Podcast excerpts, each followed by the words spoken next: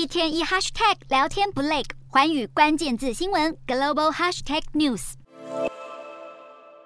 希腊跟土耳其边境近日出现了将近百位非法移民，想要越境进入欧洲。这些人几乎全裸，部分身上还出现了瘀伤。根据欧洲边界管理署报告，这些移民主要是阿富汗跟叙利亚籍。希腊政府指控这批非法移民是由三辆土耳其军车载到两国交界的艾佛罗斯河，被迫搭乘橡皮艇渡河进入希腊。希腊指控土耳其政府是在甩手丢包，恶意摒弃这些难民。移民部长米塔拉奇甚至贴文形容土耳其的举动是文明之耻。不过，土耳其政府撇清责任，反控希腊对待难民的方式才是残酷，呼吁对方停止操弄不诚实言论。关系长期紧绷的希腊跟土耳其早已因为非法移民的问题闹出很多不愉快。联合国难民总署发出谴责，也表示希望能亲自跟非法移民对话，调查实际情况。